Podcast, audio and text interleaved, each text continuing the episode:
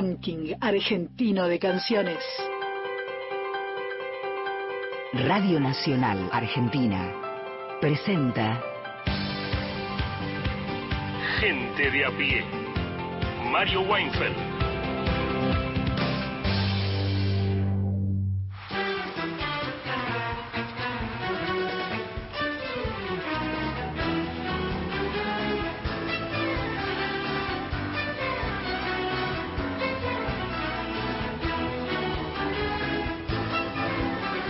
Buenas tardes a todos y todas. Eh, son las 3 y 7 minutos en todo el territorio de la Argentina. Estamos por gente a pie y radiamos por Nacional, Nacional Folclórica y más de 20 emisoras. Llegamos con alcance a prácticamente todo el territorio de nuestra querida y vasta patria. Eh, vamos a estar hasta las 5 de la tarde en un programa que, como suele ocurrir con los, nuestros programas de viernes, tiene algún sesgo hacia la cultura popular, la música, pero de, todo tendremos un poco, habrá variedad, habrá mucho de cultura, de espectáculo, de, eh, cine, ¿cómo que no? Te digo así, Tolkien, no, no, pero en unos minutos te vamos a decir bastante, ¿qué más querés? Quédate con nosotros, lo vas a pasar muy bien porque para eso le, vos le pones onda, para eso está la radio pública, para eso Vos le dedicas unos minutos y nosotros también le dedicamos un tiempito de trabajo. Mariana Fossati, buenas tardes, ¿cómo está usted? Muy buenas tardes. Está bien no decir todo, no. hay que ser generoso, pero tampoco la pavada. No, exacto. Pero supongo que eh, las y los oyentes están vislumbrando, están imaginando un poco todo lo que se viene y hay cosas que ni se imaginan. Exactamente. Lo que necesitamos, sí, es que anoten dos números de teléfono. Dos números, tu nombre. Si es que no los tienen anotados ya. 0810-222-0870, ahí para grabarnos un mensaje de hasta 30 segundos, que luego escucharemos al aire. vamos a decir una cosa, con la, la los mecanismos que existen en este momento, con la tecnología disponible, con la capacidad de almacenamiento, que tienen más sencillo los celulares en planta, ya los tendrías que tener anotados. Y si no los tenés anotados, no nos llames nada, mirá.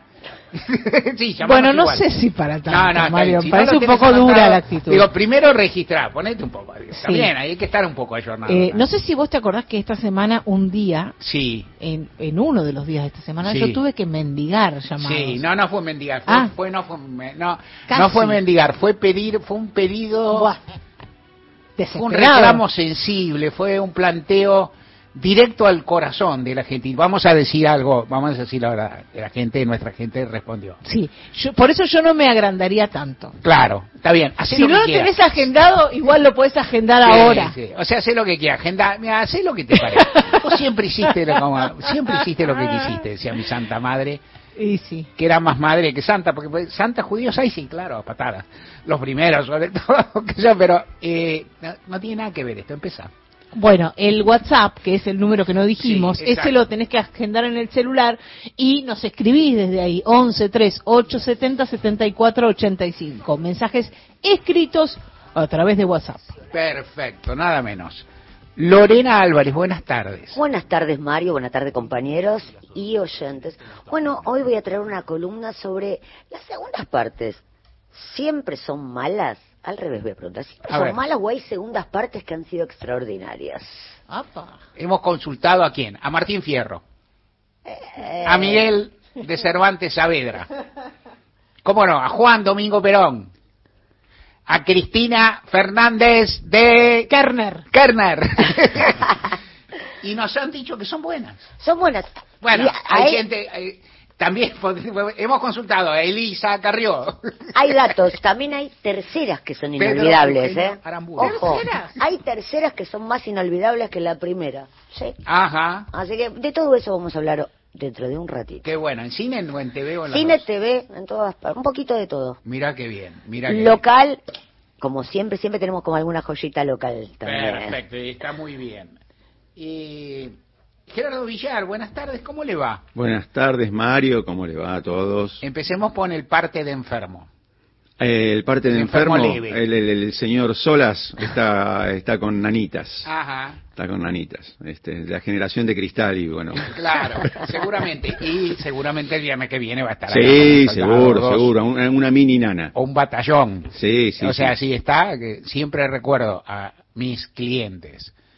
Eh, empleados en relación de dependencia que laburaban mucho, que le decías, ¿cómo está fulano? Y no te decían que está enfermo, te decía, está con parte de enfermo. Con parte de enfermo. O sea, que, o sea, porque el punto burocrático es tal vez más importante o más eh, fija la cuestión. Bueno, fulano está, está con parte de enfermo, ¿qué tiene? No tiene cualquier mía pero parte de enfermo. Beto Sola está con parte de enfermo, justificado, y entonces, ¿qué vais a hacer? Y trajimos de Temperley no lo trajimos a Beto Solas, pero lo trajimos a Alejandro Caro para hacer un poco de música de Brasil. Muy bien, muy bien. Y ahora coro. Y después el coro, bueno, que lo que estuvimos ensayando toda la semana. Claro, si viene Alejandro Caro, adivinen qué vamos, qué vamos a, qué vamos a. adivinen. Ahí va por ahí. Va por ahí, va por ahí. A ver, una adivinanza para los que tienen capacidad deductiva. Vamos, fuerza, vamos, trabajen. Un diminutivo un minutivo. Nos quedó de la otra vez, lo vamos a hacer hoy, porque si no nos olvidamos. El otro día Martín Rodríguez lanzó una sugerencia a última hora de nuestro programa y no había tiempo y espacio para que la gente contestara y después se nos perdió en el tumulto que es, recuerdan en literatura, y esto vale para Lorena también, que, que transita esos, esa, esas cuestiones y otras parecía, en literatura argentina, en poemas o en ficción, este, algo, muchos eh, textos referidos a la dirigencia sindical, a la lucha sindical, ¿se entiende? Si no en la ensayística, ensayística es otra, no, no, textos, novelas, el otro día Martín trajo un poema precioso. Pero bueno, mucho poema, tanto no hay, tanto, se lo planteamos a los oyentes, nosotros recordamos algunos personajes, protagonistas, algunos encontramos acá y allá, en la obra de Saer, sobre todo un narrador interesante acerca de la, de la Argentina y del peronismo en particular, pero lo seguimos preguntando. A ver, y en un rato también va a estar Mariana Enríquez hablando de una serie australiana que se llama The Cleaving y a partir de esa serie hablar de series y documentos de culto. Vamos a ver, ¿no? Series documentales de culto. Vamos a ver qué nos trae Mariana, seguramente nos va a interesar. Y ahora sí, Mariana Fossati, te pido el título de mi editorial. Los ruidos y las furias. Exacto. es bastante común. Hay textos que son más citados que conocidos, muchísimos. Hay frases que son más citadas y conocidas que los textos de donde provienen. La hermosísima frase de Shakespeare, dicen, el relato de un loco lleno de sonido y de, sonido y de furia que inspira el título de un libro hermoso de William Faulkner, es muy, es muy transitada, ¿no? Es decir, el relato un loco lleno de sonido y de furia. Los locos hablan así, qué sé yo. Uno, uno tiene idea. Está mal que lo diga yo, y justo en este, justo en esta situación, y en este momento me pone en una situación riesgosa, porque yo lo primero que se me ocurre decir los locos es que hablan rápido. no, Lorena dice que dice, no, nada personal conmigo ni contigo. Ah. No, no, por eso, no conmigo, aparte, pero no, uno, uno no cree, bueno, vos qué crees que los locos hablan pausado, ¿quién cree que los locos hablan eh, sí, y hablan alto. ¿Cómo? Y alto. Y alto, Rápido y gritando. Y alto, y gritando.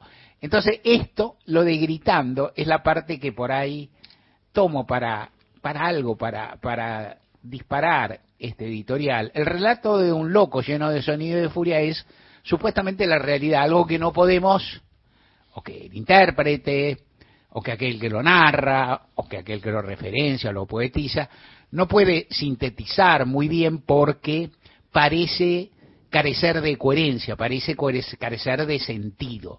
En realidad la historia, la historia relatada tiene un sentido, no tiene un sentido prefijado, pero tiene un sentido, en fin.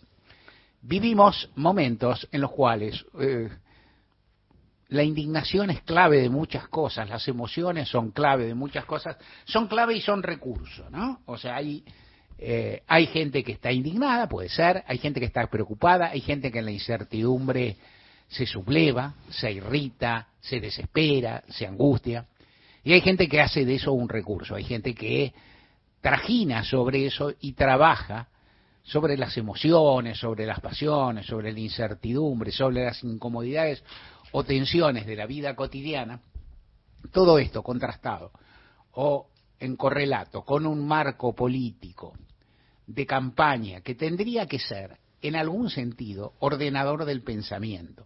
Las campañas son conflictivas, son competitivas, hay algo en disputa, son ansiógenas, son divertidas, son erotizantes, te digo yo, me acuerdo del pasado, no sé ahora, debe ser igual que yo. Eh,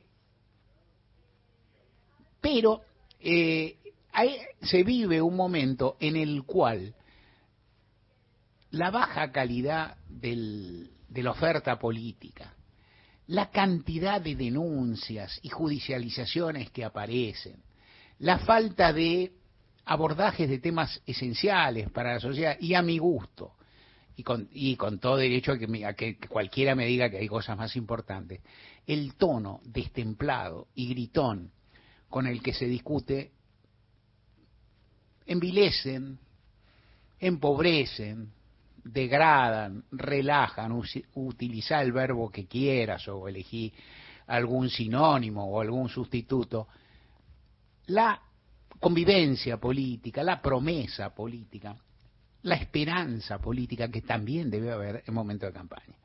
O sea, si uno retrotrae, el otro día hacíamos con Martín el ejercicio apenas, y empezamos a hacer, en cada campaña, o por lo menos en muchas, había algo, había había una, una oferta, una promesa, una esperanza, o más de una.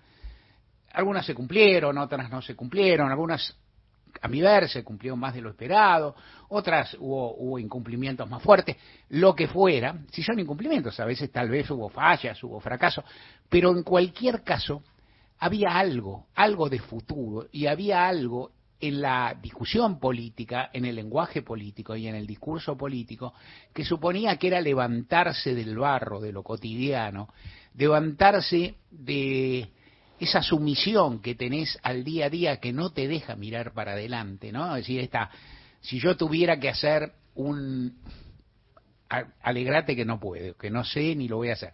Pero yo tengo que hacer un documental berreta y barato y panfletario sobre la situación actual de mucha gente en la Argentina pondría personas mirando eh, las góndolas de supermercado, lugar donde hay precio y sin poder levantar la vista, aunque haya por ahí hay una luz, y si hay una luz hay una luz, no la veo.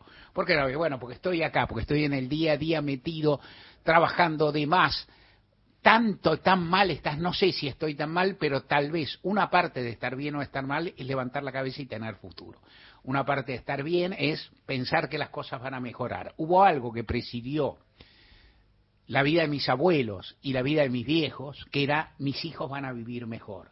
Hipótesis que medianamente, con todo... Yo no puedo decir tampoco si vivimos mejor, ¿no? Porque, qué sé yo, por ejemplo, algunos no nos tocó la dictadura, nos tocó, digo, no, no, no, hay una respuesta simplota. Si mi hijo creía que iba a vivir mejor y a mí me mataron un montón de compañeros, ¿cómo está esto? Bueno, yo comí bien, ¿no? Y digo, más o menos, me casé, tengo auto hace muchos años, ¿cómo es? No se sabe, pero había, pero de cualquier forma ese credo existía, alumbraba su existencia y en muchos sentidos, tanto mis abuelos como mi viejo creyeron que nosotros vivíamos mejor. Y tal vez ni nosotros mismos tengamos derecho a decir que no vivimos mejor del todo. En todo caso, esto, esto, lo que, esto es parte de lo que ahora falta y es parte de lo que uno ansía, sugiere, ni siquiera reclama, porque tal vez uno no es quien y porque tal vez el, el rol de reclamador le compete a otro, que aparezca en los discursos políticos, en los planteos, en las campañas, en las figuras, en hablar con los demás sin enojarse. A veces mirando al campo propio, que es al que uno quiere mirar. Yo diría, el otro día conversaba, hacía siglos que no iba a cuento, cuento. Fui a un local, que yo, de del peronismo en la capital, no iba tranquilamente, no iba físicamente a un local de la pandemia, clavado. No es que yo me pasaba todo el tiempo yendo a locales, pero acá y allá, por ejemplo, que yo en un año cual que iba tres veces, cuatro veces, ¿no? Casi sin darme cuenta, digamos, ¿no? No es que tenía una dinámica, de... bueno, eso quiere decir que estuve tres años y nunca, o sea, que me perdí 12, 15 idas a locales, digamos, que uno antes tenía, que uno, bueno, y, y estuve en una, y entonces en algún momento alguien te pregunta, con toda, con toda franqueza y casi, si se me permite la expresión, calidez, calidez no, la expresión que iba a decir es ternura, ¿no? Te pregunté, bueno, ¿cómo tenemos que hacer campaña? Yo qué sé, nunca supe, no, nunca supe cómo tenés que hacer campaña vos, ahora no sé cómo es el territorio que haces vos, no estoy en tu local, ¿no? Alguna vez estuve, tampoco sabía, pero creía que sabía ponerle, algo, algo intentaba. Pero ¿cómo hay que hacer? Pero yo le decía, por ejemplo, qué sé yo, hay que, hay que perder la costumbre de regañar a otros. ¿no? Es una cosa básica. O sea, hay un discurso que es bastante propio del peronismo, que tiene una cierta lógica, pero que es un poco incómodo, que es este, encarar a una persona, a un vecino, que no está convencido de lo que va a votar y decir, ¿sabes qué? Vos sos un desclasado que no entendés tu derecho. No, o sea, yo te voy a... Vos sos un desclasado, vos no entendés tu derecho. Vos te, te van a perjudicar, cosa que, encima, yo creo que es cierto, ¿no? Es decir, el macrismo te va a perjudicar o, junto con el cambio, te va a perjudicar, te va a dañar mucho, vos te vas a perjudicar. Si vos lo votás, haces mal, porque te van a hacer daño. Todo eso está bien, pero tiene que decirse de alguna forma que no coloque al otro, que no deje al otro en un lugar subalterno, carente de, que no sé, carente de identidad y de, digamos, casi diría, de nivel. Vos hay algo que tenés que tener respecto a todo y por ahí lo primero que tenés que arrancar antes de decirle por quién va a votar qué es, bueno, ¿por qué votaría por eso? ¿no? Es decir, ¿por qué votarías por eso y no votarías en defensa propia? ¿Qué te pasó? ¿Votaste alguna vez en defensa propia por nosotros? ¿Y qué te pasó? ¿Y cómo es? En fin, tiene que ver esto, tiene que ver... Eh, ¿Qué veo también envuelto en el medio? En toda esa furia, para mí toda esa furia, todo ese criterio, todo ese manejo de indignación es funcional a lo peor de la política y, y, a las ideologías más sectarias y a lo que en términos muy groseros podríamos llamar derecha y derecha extrema. O sea, en definitiva, gritar, no dejar pensar, aturdir, indignar, motivar las emociones más eh, cutáneas y por ende y muy fácilmente más brutales está ligado a los valores e ideologías más insolidarias, menos comunitarias. La indignación puede, la indignación se puede manifestar en público, pero la indignación es básicamente un sentimiento individual, digamos. Y la, indignación, hoy me lo dijo alguien, está para darle una vuelta, me parece brillante. Estar indignado es una forma de eludir tu responsabilidad. O sea, si vos estás indignado con nosotros, decís, bueno, qué bárbaro, estoy indignado, listo, ya está, ¿qué más puedo hacer? Basta. Bueno, es así, no es así, está para pensarlo. Dos, del mundo mismo, de las campañas encuentro, en esta semana tan vivas como tantas otras, encuentro esa cantidad, por supuesto diseminadas en la semana, esa cantidad de cuestiones que todo, tan, tanta gente, todo el mundo, o todos distintos mundos, o varios distintos mundos, quieren llevar a los tribunales. Jorge Macri fue alcalde de Vicente, de, ah, Vicente López y ahora quiere ser alcalde, vamos a, los tribunales. Es lógico, es bastante lógico. ¿Qué opino yo? Te la junto te la, te la junto con otro, te digo, yo en general estoy a favor del principio democrático, soy garantista en esto, quedo mal con todo el mundo. Digo, en este caso, cuando defiendo a Infran, quedo bien con los amigos. Cuando defiendo a este, y los gorilas me dicen que soy no sé qué cosa. Cuando defiendo a este, tampoco lo defiendo. Digo, más sí, que lo vote, que la gente lo vote. ¿Cuán, cuán lejos queda, qué, cuán lejos sociológicamente queda Vicente López? Bueno, ¿sabes? Me importa, ¿tiene razón? No tiene razón. Y si me apuras, no tiene derecho. O sea, es bastante posible. Entonces, tal vez sería deseable que los tribunales lo sancionaran más canudo, pero en realidad me parece que justamente en la medida que todos van corriendo la raya, los buenos y los malos, los propios y los impropios, los que son partidarios del sistema democrático por encima de todo y los que son leguleyos por encima de todo, en definitiva todo se pierde. De cualquier modo, el que, el ñato, es un chanta, eso también es cierto, es un flor de chanta, él viola la ley y se ampara en esto, inclusive a veces uno piensa, bueno, no en mí, que no soy nadie, pero también en los onzos que decimos, bueno, el garantismo, ¿no? Uno piensa también, es un poco, te están cafilleando, digamos, y, y algo de eso pasa. Javier Milei pone guita, no pone guita, es espantoso. Yo no, no emprendería contra un candidato presidencial a 60 días de la primaria por hacer casi cualquier cosa que no fuera un crimen extremo y algo por el estilo y nada más. ¿Por qué? Porque él lo merece, no es él que lo merece. Es decir, el punto no es Milei, no es Macri, no es Infran tampoco, no es Uñac, no es Mansur, es la idea de que hay una, esfera que es propia de la votación del electorado como, como actor principal, de los candidatos como figuras secundarias, y que entonces hay que entrometer lo menos posible porque ni bien meter la cuchara pasa todo esto. Por último, para mencionar otro hecho semanal del cual por ahí vamos a seguir en días ulteriores. Franco Rinaldi, candidato a primer legislador en la ciudad autónoma.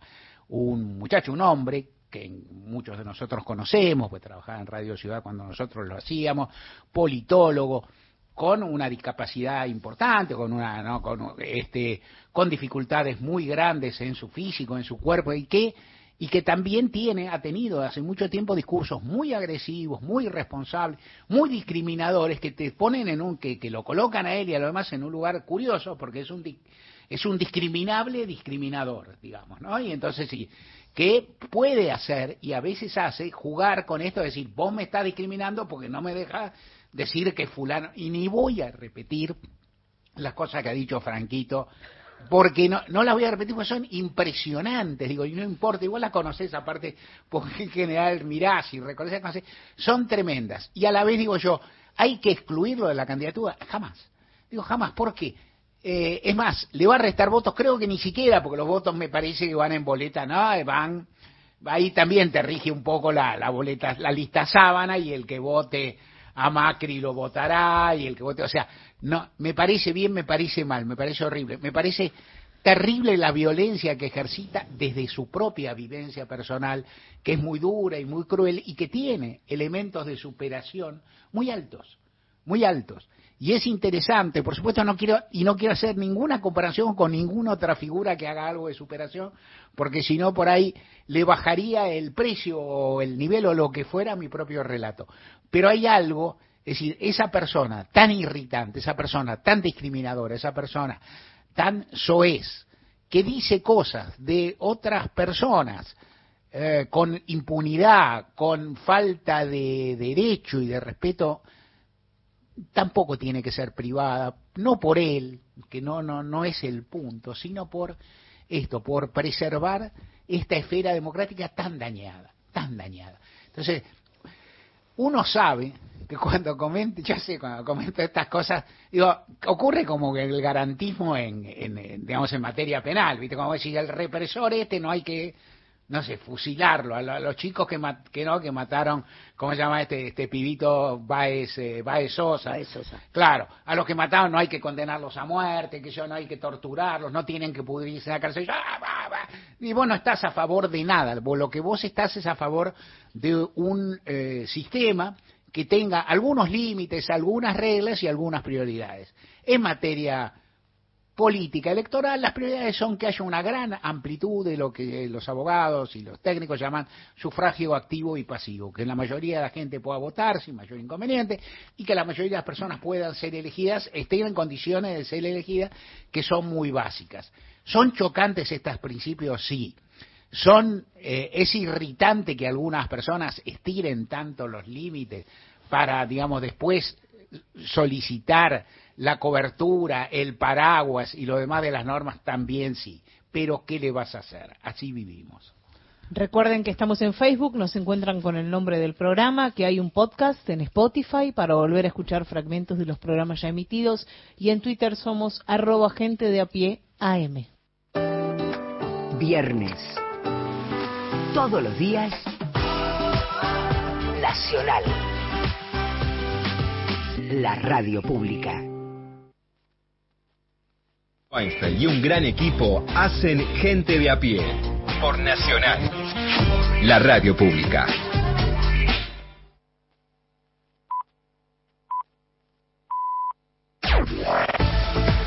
Nacional Noticias. El país en una sola radio. Es la hora 15, 30 minutos en todo el país. Sergio Massa dijo que el transporte recibe el 80% de subsidio estatal. El ministro de Economía realizó estas declaraciones en un acto de agua y saneamiento argentino en el partido bonaerense de San Fernando. Cada vez que toman el colectivo y pasan la sube, de cada 100 pesos que ustedes pagan de colectivo, 80 los pone el Estado. Y estos empresarios no pretenden mejorar las condiciones de los trabajadores con mejores salarios. Es más, algunos ni siquiera fueron a firmar el acta paritaria. Estos empresarios tampoco quieren mejorar el funcionamiento de la SUBE, Porque nosotros lo que pretendemos es al final del camino de la SUBE en el que cada argentino y cada argentina tenga su SUBE, que la plata que pone el Estado vaya derecho al trabajador, no que la intermedie el empresario. Para el procurador interino Pablo Casal, la justicia porteña debe pronunciarse sobre la candidatura de Jorge Macri. El procurador interino Eduardo Casal sostuvo en un dictamen presentado ante el máximo tribunal que corresponde a la justicia de la ciudad de Buenos Aires expedirse respecto a la candidatura de Jorge Macri, por lo que resulta ajeno al conocimiento de la Corte según la competencia. La opinión del procurador se da en el marco del expediente iniciado por Vanina Biasi, la precandidata a jefa de gobierno por la lista del Frente de Izquierda, al considerar que el artículo 97 de la Constitución de la ciudad inhabilita a Macri a ser candidato. Desde Tribunales, Lourdes Marchese para Radio Nacional. Datos del tiempo. En Santiago del Estero la temperatura es de 16 grados, humedad 76%, el cielo está nublado. En Buenos Aires, cielo algo nublado, temperatura 15 grados, 4 décimas, humedad 61%. Informó la radio pública en todo el país. Más info en radionacional.com.ar. Tu verdad, tu identidad está en el día. Radio Nacional. Amar, trabajar, disfrutar, hacer una Argentina para progresar y ser felices. Las cosas que nos unen y nos marcan. Radio Nacional. Marca País. Inauguramos el gasoducto Presidente Néstor Kirchner, con cientos de kilómetros de acero en manos de miles de trabajadoras y trabajadores. Se construyó en tiempo récord la obra de transporte de gas más grande de los últimos 40 años. Energía que nos permitirá ahorrar divisas, expandir nuestro desarrollo, nuestro federalismo, nuestra soberanía y nuestro orgullo nacional. Gasoducto Presidente Néstor Kirchner. Mueve energía, mueve al país. Ministerio de Economía. Argentina Presidencia. La Ley 27.610 reconoce el derecho de las mujeres y otras personas gestantes a acceder a la interrupción del embarazo hasta la semana 14 de gestación inclusive.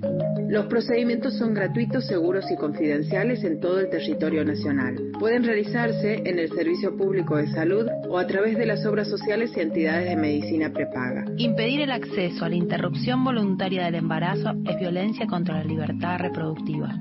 Ante consultas u obstáculos para acceder a la práctica, podés asesorarte llamando al 0800-222-3444 del Ministerio de Salud de la Nación o a la línea 144.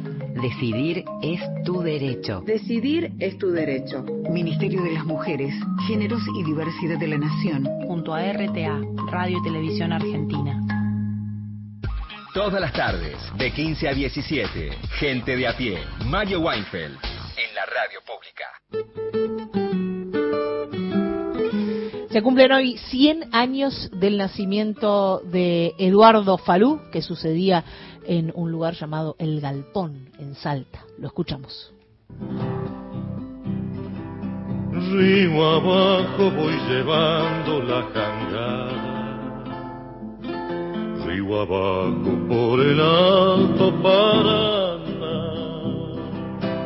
es el peso de la sombra derrumbada que buscando el horizonte bajará. Río abajo, río abajo, río abajo. A flor de agua voy sangrando mi canción. En el sueño de la vida y el trabajo. Se me vuelve camalote el corazón. Jangadero,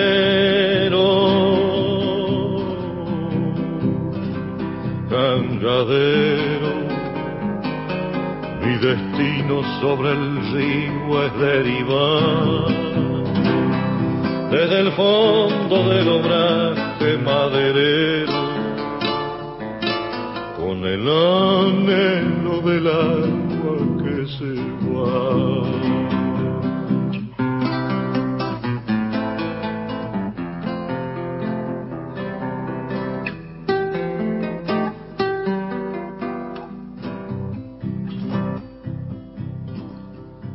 Padre río, tus escamas de oro vivo son la fiebre que me lleva más allá. Hoy detrás de tu horizonte fugitivo y la vida con el agua se me va. Banda, banda, cielo y agua, sol y lluvia. Espejismo que no acaba de pasar. Piel de barro fabulosa, lámpara agua. Me devora la pasión de navegar. Cangadero,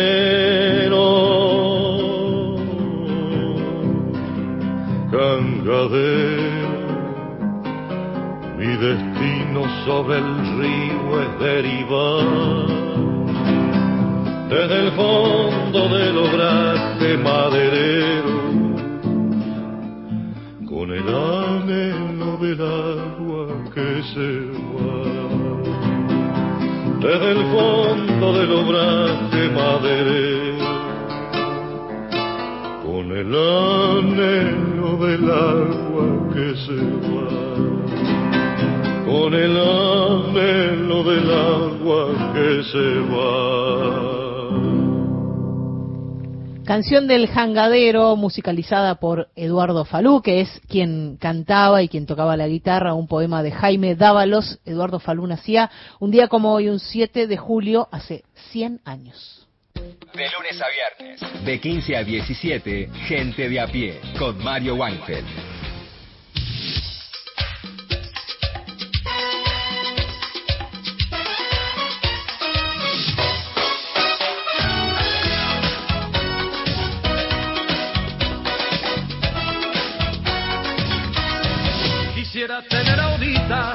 Tu sentir los antojos. Quisiera tener ahorita de tu sentir los antojos. Besarte en los labios rojos y morderte la boquita. Besarte en los labios rojos y morderte la boquita. Estamos. Lorena Álvarez, ¿qué sé? Te cuento. Eh, Amándote fue una telenovela de 1988 protagonizada por Arnaldo André. Es una cosa extraña, porque si bien Amándote es, hay dos Amándote, esta es la música de Amándote 2. Amándote era Amándote 1 y tuvo su segunda parte. Eh, igual estaba basada en una telenovela que ya había hecho Arnaldo André a principios de los 80, que se llamaba El Infel, que también tiene un hitazo de canción. Pero ¿por qué la estoy usando? Increíblemente esta telenovela, ambas partes fueron muy buenas. Siempre dicen la segunda parte, no. De hecho, voy a decir una cosa, la canción de la segunda parte fue un hit mucho más grande que la primera. Voy a hacer un, chiste, pero que esto es real. Yo creo que el menemismo se moría por nacer durante el alfonsinismo, porque la telenovela, la una, era de 1988, y ya es una de las primeras novelas for export, y donde hay una eh, donde hay una colaboración con productoras de afuera. Para 1990, que es cuando se hace la segunda parte, que es esta, ya veníamos con un mundo mucho más globalizado. Así que utilice esa, esa la música de esa telenovela para arrancar hablando sobre las segundas partes. Hace muy poquitito se volvió a estrenar la segunda temporada de mm, Just Like That, que vendría a ser eh, la extensión años después de Sex and the City. Bueno, Sex and the City ha sido una de las grandes series americanas de finales de los 90, principios de los 2000, que dicen que cambió muchísimo lo que es la visión de las mujeres en, esos años. La serie originalmente era la historia de cuatro amigas que estaban llegando a los 30, una tenía 40 años, y lo que te muestra es un, un mundo de mujeres que no tienen hijos, que tienen relaciones ocasionales, que buscan el amor mientras se van entreteniendo y de mucho gasto. La serie ha sido muy criticada en su momento porque era una serie muy frívola. Yo voy a decir otro dato también. Casualmente es una serie del 2000, del 98 al 2004 y se repitió mucho en el 2006, 2007, 2008 y no, no es casual. Fueron grandes años económicos de este país, lo cual era muy habitual que en esa época hubiera promociones para mujeres, como si todas fuéramos chicas de Sex and the City. Había una economía que te permitía salir, y en Palermo cada dos por tres había fiestas que eran símil Sex and the City. Pero ¿qué sucedió con la historia? 25 años después del estreno, la segunda temporada de su serie como de reencuentro, ¿qué pasó con estas mujeres que ya tienen más de 50? Ha sido uno de los grandes no fracasos en términos de, espectadores, la gente lo mira, pero es un término de, en fracaso de cómo arruinaron una serie. Por lo general, los personajes, las historias, eh, pueden pasar el tiempo, pero los personajes son los mismos. Bueno, fulanita era un poco despistada, quizás pasó algo y se hizo más dura. Eh, esta serie tenía muchas tenía características muy particulares sus personajes. Miranda, por ejemplo, era una abogada, era la que le importaba muchísimo su carrera, le iba muy bien. Finales de los 90 luchaba mucho por ser escuchada dentro de un mundo de hombres y había logrado eso. Hasta se había llegado, o sea, ella se casa, eh, eh, se casa con alguien que ganaba menos que ella. Eso es muy interesante en la serie. Es de las primeras mujeres que ella es la que puede comprarse una casa y él trabaja de costado. Sin embargo, en esta nueva versión, 25 años después, pareciera que ese personaje lo destruyeron. Es, es, otra mujer que no sabe pasar ni una tarjeta de débito porque... Entonces, una de las grandes críticas es, no es que solo le han pasado los años a la serie, sino que la, las han convertido en otra cosa. Entonces lo que yo pensaba era escuchar un fragmento de la serie en la tercera, cuarta temporada, eh, un diálogo entre Miranda y Carrie, Carrie que es la protagonista.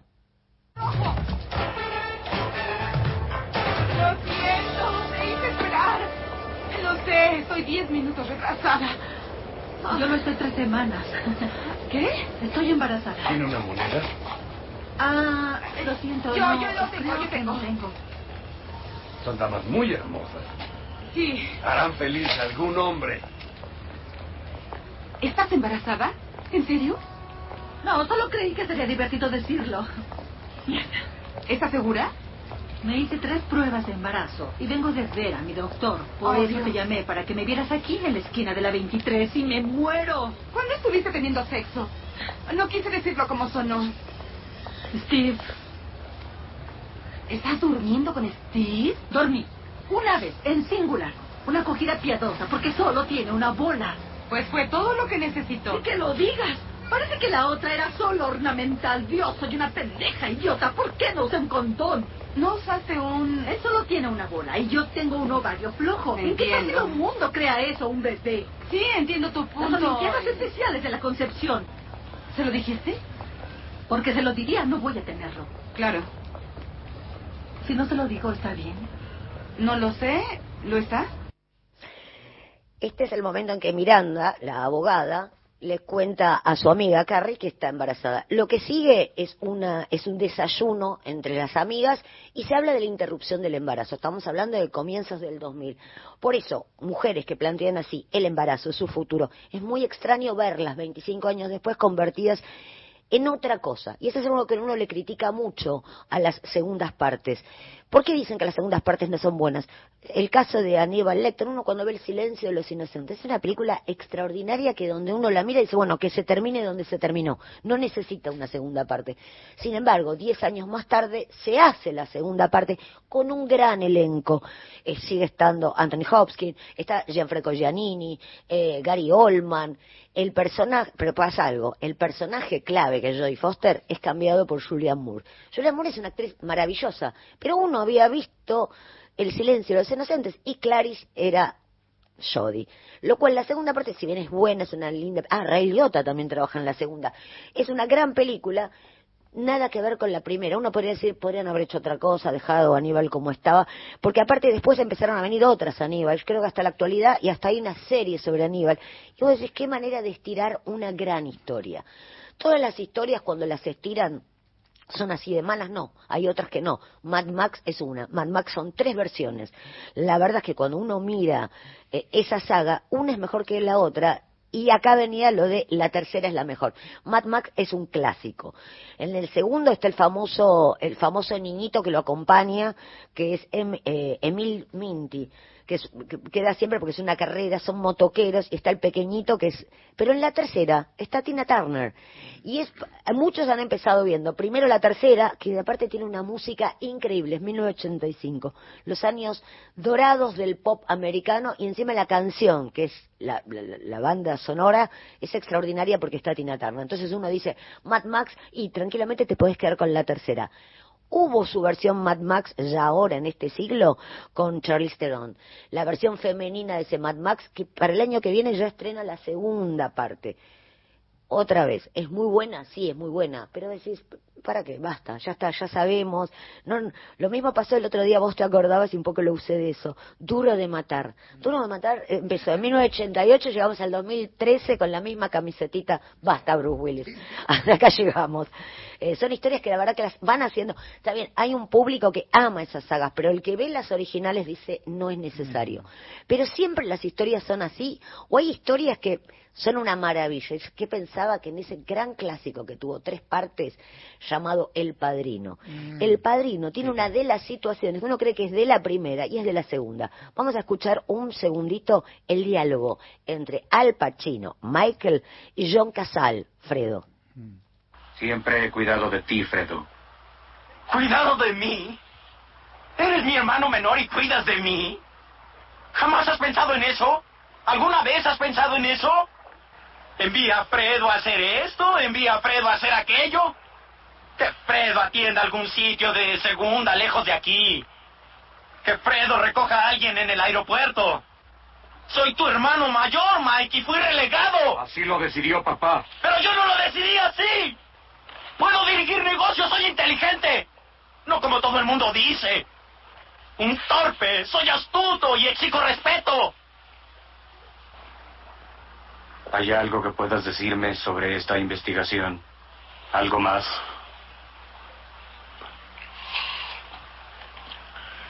El abogado del Senado, Cuestad,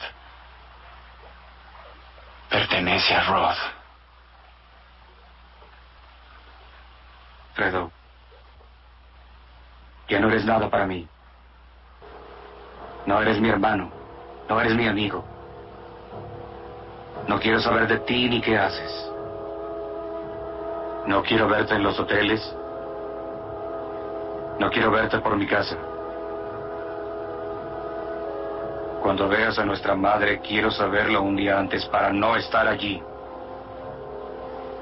¿Entendiste?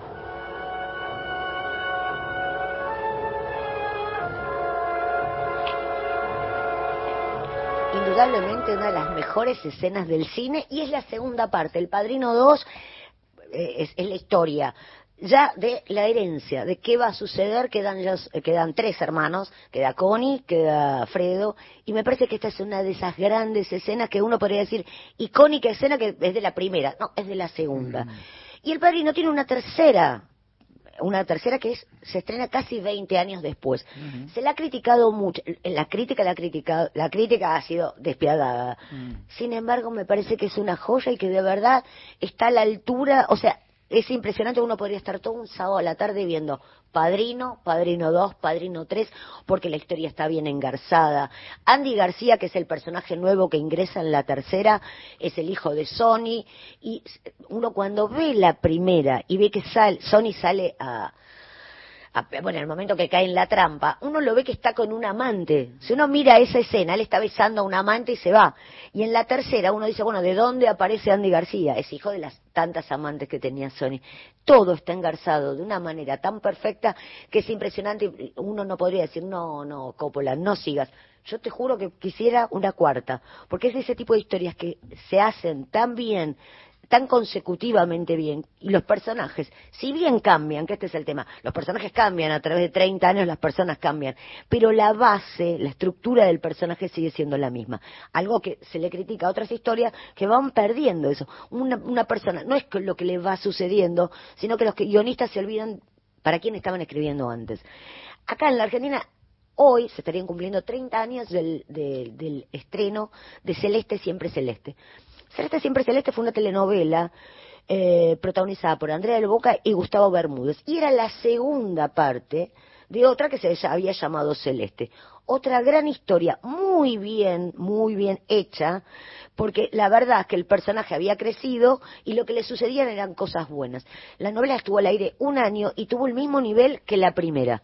Volvemos a repetir, HIV, eh, una historia muy densa, eh, lo- los malvados sufrían, tenía historias de actualidad, muy uno a uno también, porque hay como una cosa mucho de glamour, del glamour noventista, y una malvada de lujo que una vez la nombramos acá, Dora Baret, que fue la mala en las dos novelas y ni siquiera fue buena en la segunda. Lo que pasa que en la segunda, para ver una vueltita de tuerca, Andrea del Boca hizo dos personajes. Hizo de la prima mala, que era la más mala de todas. Así todo podemos decir que es de las mejorcitas. Y otra de las, de las sagas que hasta la hasta la cuarta estuvo bien, ya después ya empezamos, ya empieza el delirio, es Rocky, cuya canción en, en Rocky 3, creo que es una de las canciones más hermosas del cine. Creo que es una canción que si uno está de mal humor, decir ponete esto, salí a caminar, no importa si no hay colectivos, no importa nada, porque cuando vos escuchás Ojo de, eh, ojo de tigre, decís, no, no me importa nada. De hecho, hoy la venía escuchando cuando venía para acá.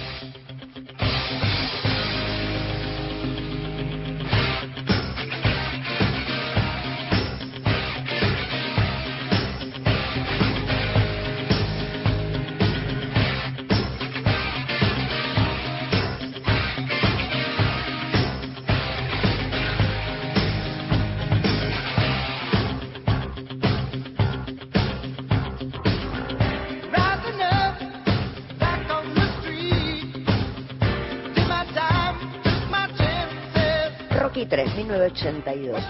Esta canción, día de eh, Rocky 3, 1982. Esta canción, hoy, cuando vas a un gimnasio, en alguna clase, es imposible que si estás dos horas, no te pasen una vez esto. Y ahí es cuando estás por desmayarte, bueno, ahí te vuelven a revivir, porque si, si Rocky pudo. Esta Rocky, Rocky 1, extraordinaria película que le gana a Taxi Driver el Oscar. Es el año que se estrena Taxi Driver y Rocky. Una gran película. La 2, mu- es- bueno, la saga de Rocky en particular a mí me encanta. Hasta la cuarta. Diga, mira que la cuarta es la historia contra los rusos, eh, Guerra Fría, eh, Ronald Reagan. O sea, son los años, los años más conservadores de, de- de Estados Unidos. Sin embargo, la, saga de Rocky es imposible no, no amarla. Y lo increíble es que la 1, la 2 y la 3 son maravillosas. Pero en la tercera, esta canción es icónica. Uno escucha esto y dice, es la canción de los gimnasios, es la canción de los 80. Me sorprendió porque no, no sé por qué yo hoy pensaba que era 84, 85. No, ya tiene más de 40 años Rocky 3. Y acá la- el contrincante de Sylvester Stallone es ni más ni menos que Mr. T. Un personaje después en los 80 fue súper, súper popular porque aparte, mientras se estrenaba esta película, él debutaba en televisión en Brigada.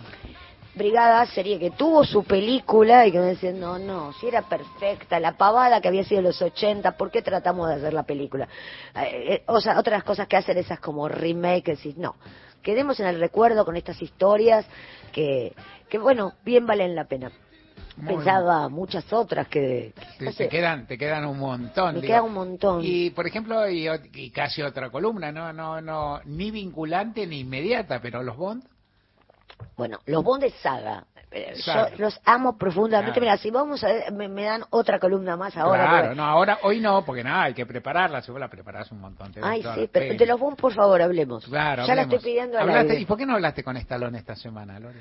¿Qué te pasó? No, porque esta semana tuve, esta semana tuve una sema- un día de furia tuve. Parecía Ah. más Michael Douglas que Sylvester Stallone.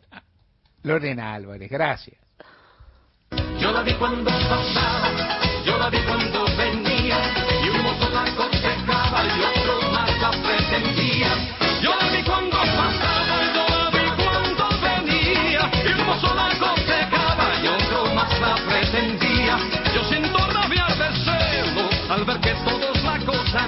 Dame una esperanza, moza, mira que si no me muero.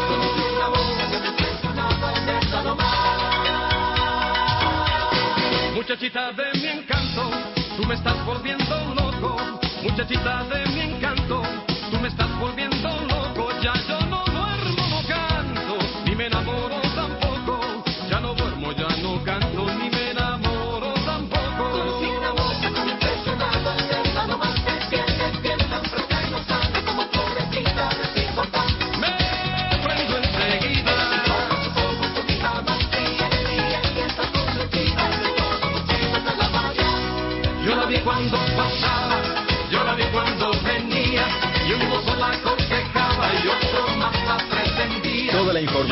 y el mejor análisis en Gente de a pie con Mario Weinfeld.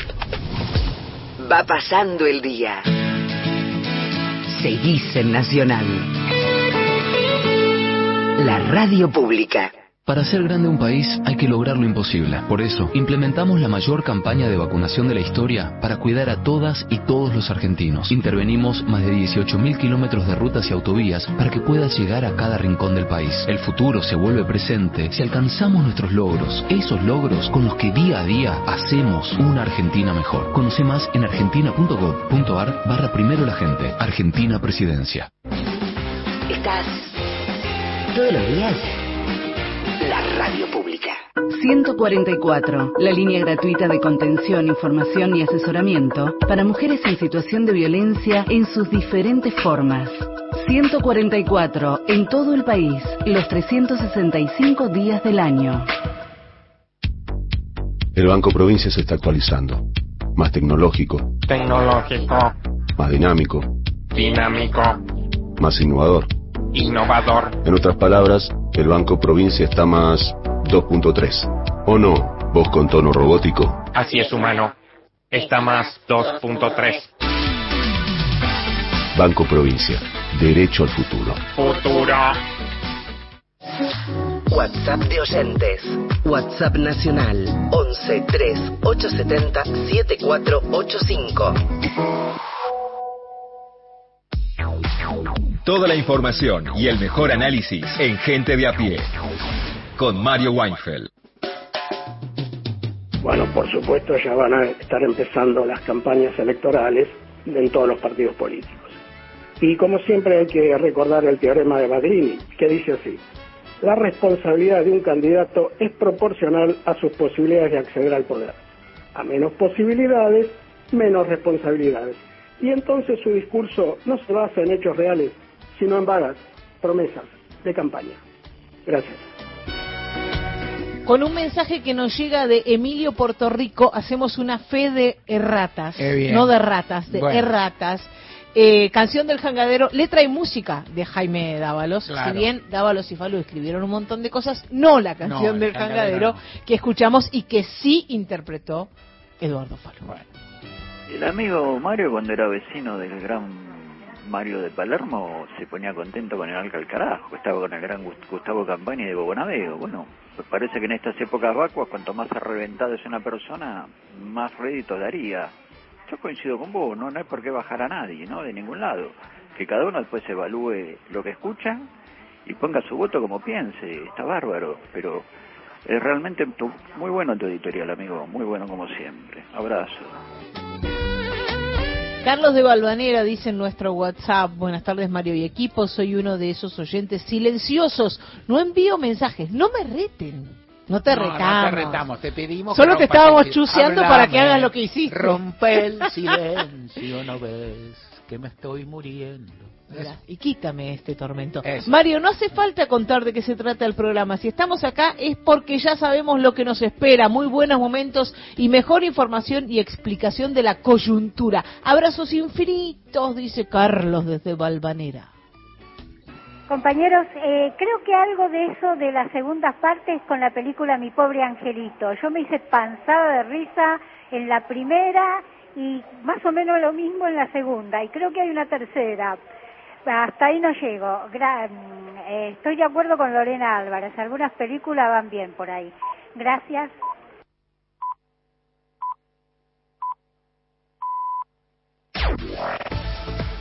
Nacional Noticias. El país en una sola radio. Es la hora 16 en todo el país. El ministro de Economía, Sergio Massa, mantiene una reunión con sus pares de trabajo y transporte. Mientras que continúa el paro de colectivos, desde el Ministerio de Economía se intenta buscar la forma de destrabar este conflicto. Por un lado, ya finalizaron las reuniones individuales con cada una de las cámaras empresariales y ahora es el ministro de Economía, Sergio Massa, quien está encabezando una reunión con la ministra de Trabajo, Raquel Kelly Olmos, y el titular de la cartera de Transporte, Diego Giuliano. Finalizada esta reunión, van a volver a encontrar con las cámaras empresariales para poder darle fin al conflicto y de esta forma poder levantar la medida de fuerza por parte de la Unión Tranviaria Automotor. Se aguardan, mientras tanto, declaraciones del propio Sergio Massa. Informó Liliana Arias para Radio Nacional. Agustín Rossi dijo que la oposición viene por los derechos conseguidos por los trabajadores. El jefe de gabinete y precandidato a vicepresidente de Unión por la Patria advirtió que en las próximas elecciones el oficialismo enfrentará a una derecha a cara descubierta que adolece de planificación y horizonte. Así lo afirmó en Ensenada junto al ministro de Defensa Jorge Tayana y el gobernador Axel Kicillof del acto de botadura de la compuerta que construyó el astillero Río Santiago para el dique 2 del Arsenal Naval Puerto Belgrano de la Armada. Deportes. Con Sergio Serrat. Muchas gracias, Abel. El técnico de San Lorenzo, Rubén Darío Insúa, confirmó que por pedido del plantel y pese a no tener chances en el torneo, pondrá titulares mañana para enfrentar a River, el probable equipo Batalla Pérez Luján Hernández, Giai Sánchez Elías Braida, Barrios Leguizamón y Vareiro. Datos del tiempo. En Puerto Argentino, Islas Malvinas, la temperatura es de 3 grados, humedad 80%, cielo nublado. En Buenos Aires, cielo algo nublado, temperatura 15 grados 4 décimas, humedad 61%. Informó la radio pública en todo el país.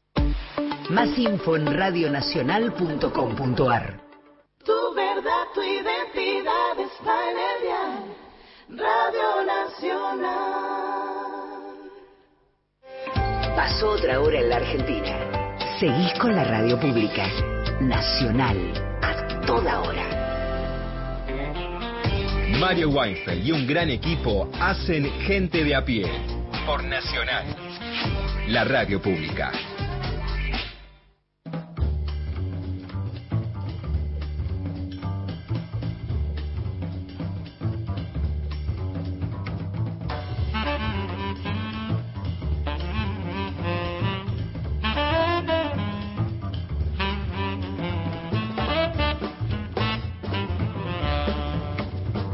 El equipo de gente de a pie está integrado por Mario Weinfeld en la conducción, en la producción Paula Nicolini, Erika Sotomayor y Miguel Fernández, en la operación técnica Natalia Liubarov y Pepe Undiano. Ah, mira, un auditorio más pequeño. Sí, No hay una- gritos un aplauso ahora. de cámara. Es gente como de la clásica. ¿Venís Sí. de Radio Nacional Clásica? Parece. Ah, pues, Mica. ah, porque no hay colectivos. Claro, no haber bondi. oh. Al no haber bondi se restringió. Es mucho. solo gente que vive por acá. Sí, en sí, microcentro, sí, gente que trabaja Porque en aparte los oficinas. remis se han ido a las nubes, cuentan los. Sí.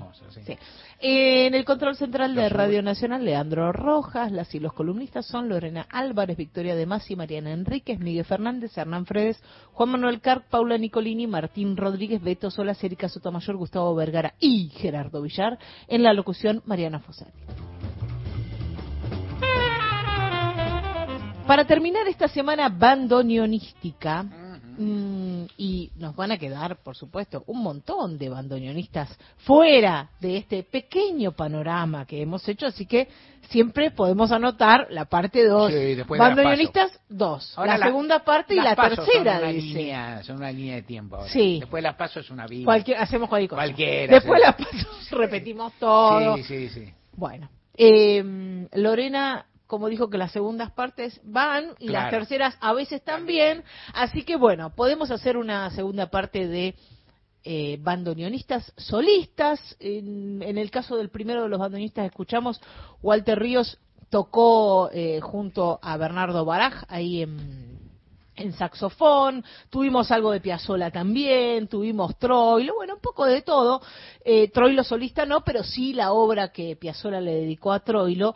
Y siempre aparece Troilo como el gran faro. También lo es para Néstor Marconi, que es el bandoneonista que vamos a escuchar hoy. También esta, esta mm, columna podría haber sido bandoneonistas nacidos en la provincia de Santa Fe, porque Ah. Néstor Marconi también nació También, en Santa pero Fe. ¿Te das cuenta? Hay una lógica estadística. Algo ahí. pasa. Yo me voy a poner a investigar, no ahora, No. ni el sábado ni el domingo, porque también, tengo también cosas que aceptamos, hacer. también aceptamos, es, siempre planteamos esto como queda poco Sí. tiempo, poco poco apremiante, pero también si hay alguien de la oyentada que sabe, que tiene una hipótesis, porque en Santa Fe, porque pasó el tal cosa, la inmigración de tal lado, los que llegaron en tal cosa, eso eso suele eso suele ocurrir en la Argentina, ¿no? Sí, sí. Ojalá que le cuenten, porque fue Sati vino estoy preocupada en ese sentido, digámoslo así abiertamente. En realidad, yo hubiese jurado que Néstor Marconi era porteño, pero no es porteño. No, no, no. Los el tipo nació en Álvarez, provincia de Santa Fe, ahí muy cerquita de Rosario.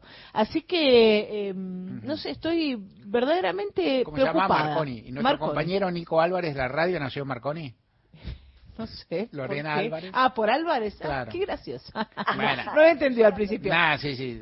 son chistes sencillos. Estaba pensando. Pueden ser eh, buenos o malos, pero hay que, hay que, hay que reaccionar rápido. Estamos, sí, sí, sí, es verdad, Si reacciono lento es como que no, funciona. Estaba pensando en Walter Ríos, que también nació en la provincia de Santa Fe, en eh, Di Filippo, que también nació en la provincia de Santa Fe, pero bueno, ya en algún momento vamos a investigar esto. La cosa es que de muy pibito ya eh, Néstor Marconi empezó a, estudiar música, empezó a estudiar piano y después su viejo le trajo un bandoneón y todo lo que aprendía en el piano lo iba trasladando al bandoneón. Ya a los 16 años estaba trabajando profesionalmente en eh, Radio LT3, Radio Cerealista de Rosario ahí trabajaba y después a la noche trabajaba en una boat, esto, esta palabra le va a gustar a, a Lorena, una boichi que se llamaba La Marín. ¿Cómo? La Marín, La Marine. La Marine. Sí, em, en el centro de Rosario y de muy pibe pasó, a los 19 años pasó José Vaso, Pepe Vaso con su orquesta por Rosario, le faltaba un bandoneonista, se lo presentaron a Néstor y se vino a vivir a Buenos Aires con su familia. Sus viejos lo acompañaron para cumplir ese sueño de, de laburar en Buenos Aires.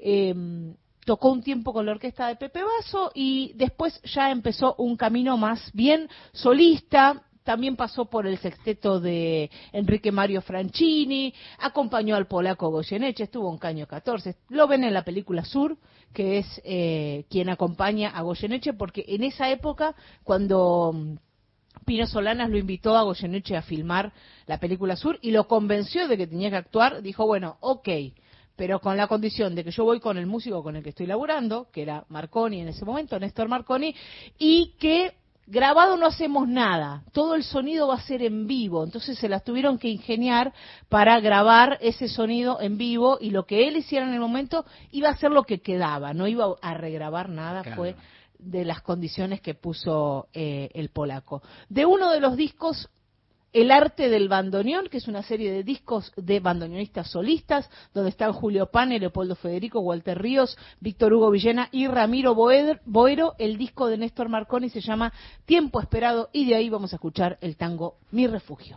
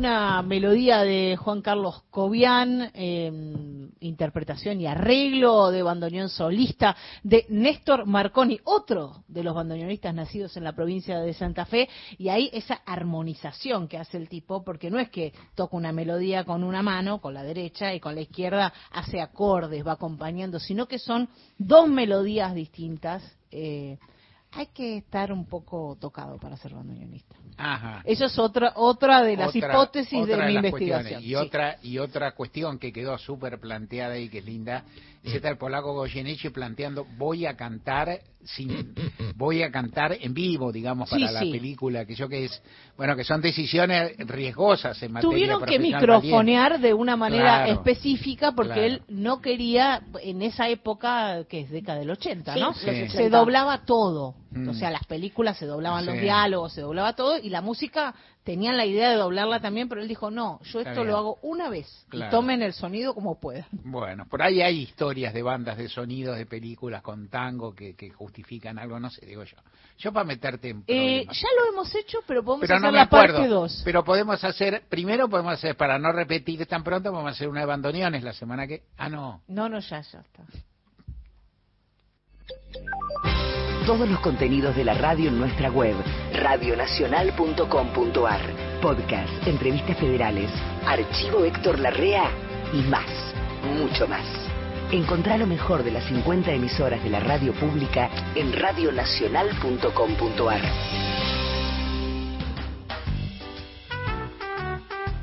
Pacho O'Donnell en Nacional. Apuntes de nuestra historia.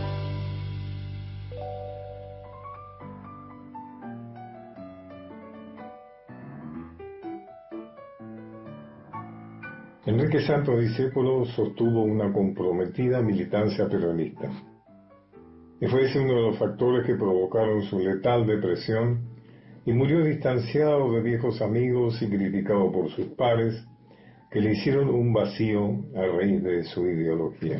Lo que sigue son algunos párrafos del último texto leído por Discepolín el 10 de noviembre de 1951 en su microprograma radial A mí me la vas a contar, un día antes de las elecciones concluyeron con un triunfo arrollador de la fórmula Perón-Quijano.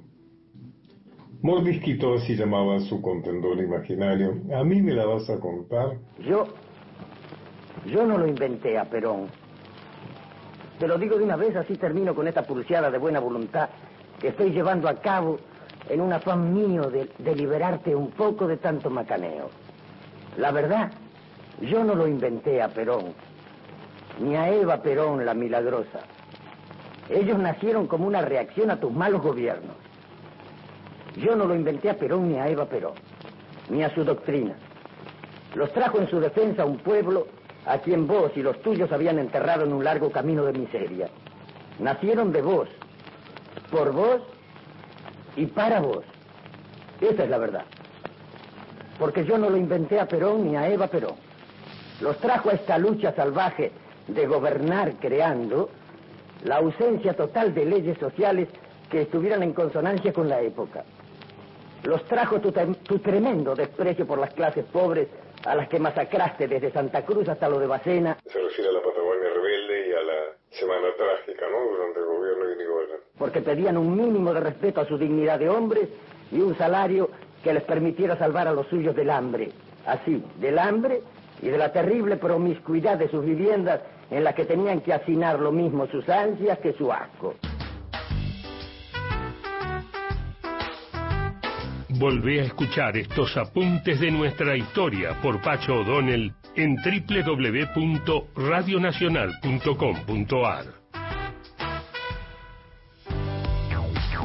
Toda la información y el mejor análisis en Gente de a pie. Con Mario Weinfeld.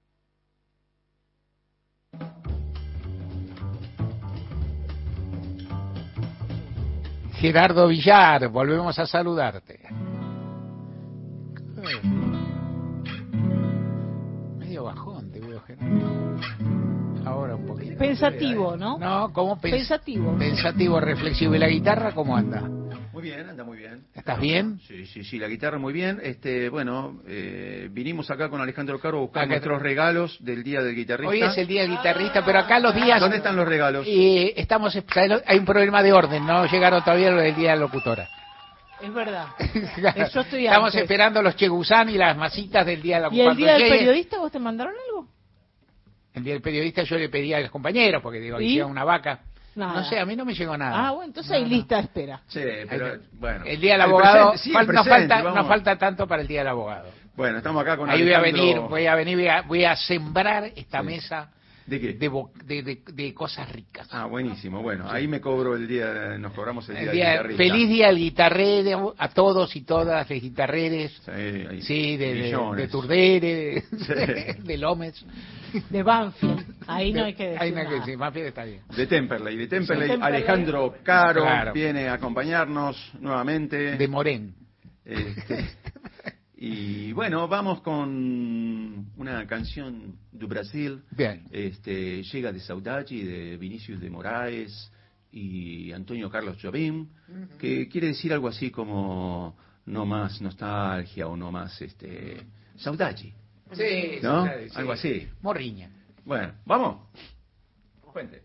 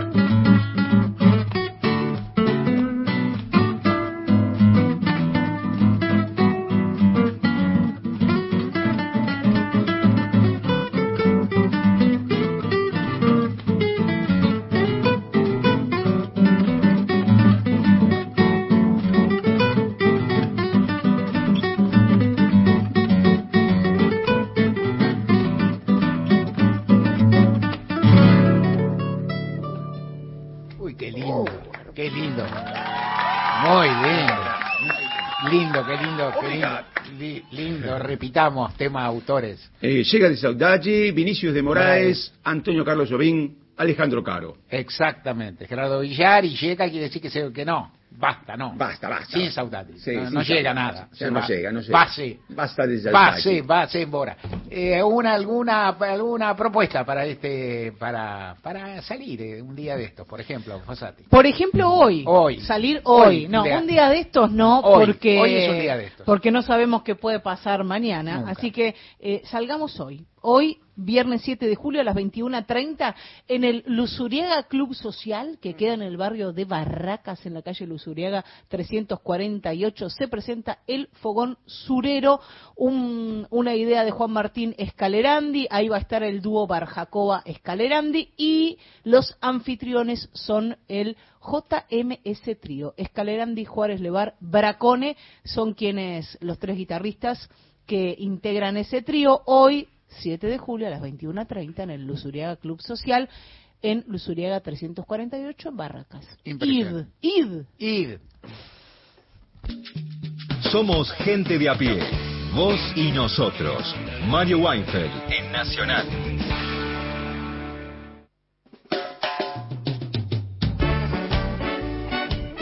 Le quería contar a Lorena Álvarez que un día hice eso. Me vi las tres padrinos, uno, dos y tres, seguiditas en pandemia. Espectacular. Muy bueno, muy bueno el análisis. Y esperamos lo de Bond. Un abrazo grande, Silvia, la cantante de Martínez. Buenas, buenas, cumpas de la patria grande, soy Fernando de Rosario y se cae de Maduro porque en Santa Fe hay tanto, ban- no solamente bandoneonistas, acordeonistas, la gran inmigración partiendo desde la primera colonia agrícola Esperanza, que eran suizos y alemanes, eh, los italianos, eh, adeptos a la verdulera y de ahí que haya tantos bandoneonistas, acordeonistas Nicolini, Antonio Pisano, el bandoneonista de, de, de Cardey. Un día lo voy a buscar a, para llevarlo a Arte y Vida a Palomar, a una sociedad de fomento cultural, de ahí, y le digo, le vengo a coger en el auto, me dice, ¿dónde queda Palomar? Ah, conozco, sí, yo conozco todo el país, 25 de mayo, 9 de julio, con una bañadera, a todos lados, era un, era un campeón, era un campeón mundial. Paula le continuó, le continuó el mensaje. Resulta que le digo, ¿usted conoce todo el país? Me dice, sí, yo conozco mucho, me dice Pisano. Conozco 25 de mayo, 9 de julio, iba con Darío en su bañadera. Llevaban toda la orquesta. Cuando llovía se nos mojaban todos los instrumentos. Un, un personaje total. Era, era zapatero, era zapatero remendón y vivía en Ciudadela. Un abrazo, Ernesto. Está, es lo que hay. Sí, eh, la teoría del, de- De la del inmigración. compañero, no sé, no sé, no estoy tan... Son instrumentos distintos, el bandoneón Mm. y el acordeón, y la verdulera. Para mí hay que seguir investigando, no nos podemos quedar No, no, tomamos con esta conclusión un poco trasnochada. No, no, sí. te- Eh, Eso cuenta por, por mi parte. por parte. De todas formas, agradecemos, valoramos, tal vez sea correcta. De todas formas, me parece que Sí. hay algo cierto que es que seguir investigando, hay que darle vuelta y demás. La idea de ver los tres padrinos, genial. Digo, yo no, no creo que la cometí alguna vez, pero dos seguro, los dos primeros, que son los que más me gusta. Igual me gustan los tres. Una más y no más. Eh, No, como no. paren las rotativas. Es ¿Qué po- pasó? stop. Dice Eduardo de. Devoto, Sí. de Devoto del lado de afuera, dice, Sí. hoy es el día del abogado laboralista. Cumpla con su palabra, doctor Mario. No, hoy no es el día 7 del de julio. Hoy es el día del abogado laboralista. Dice el compañero. A ver, si A ver, atendemos la teoría de, de los bandoneonistas santafesinos, vamos a Sí, chequear este dato. No, sí, hay, porque estos días, puede ser que sea el día del abogado laboralista, 7 de julio, puede ser, porque tiene un, puede ser.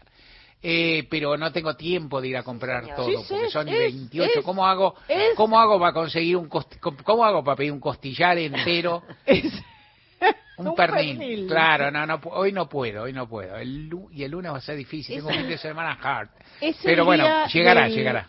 es el Día del Abogado Laboralista, exactamente. Sí. Se conmemora en homenaje al Centeno. doctor Norberto Centeno. Claro, claro, por eso, claro. Lo que pasa que en esta cosa desdichadamente, o no, las, eh, la- los recuerdos a las efemérides se acumulan, porque también, si no es hoy, fue ayer, es el día también de la de los abogados eh, víctimas del terrorismo de Estado, el cual Centeno fue también, ¿no? Uno, una, una figura, bueno, canónica. Así que no, entonces no, no contaré lo de lo de los padrinos santos. Solo me queda, Lorena, para preguntarte, ese, ese diálogo tremendo entre de Michael Corleone y su hermano Fredo, su hermano mayor que hacía el rol de hermano menor, de John padrino- Casal.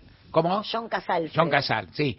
Que eh, entre ellos dos, eh, pero en la escena en Cuba en que Pacino le dice, o, o- o Michael le dice a Fredo, you broke my heart, vos rompiste el corazón, porque se da cuenta que lo traicionó, sí es en El Padrino 1, ¿o no? Eh, no. No, tampoco, oh, digo- El Padrino 1 tampoco es gran cosa. El padrino No, uno es está una- mal, el eh, padrino dice, no tiene tiene, nada, el padrino falta- uno tiene el que se- el, el que te traicione, la famosa frase, Sí. ¿eh? que venga.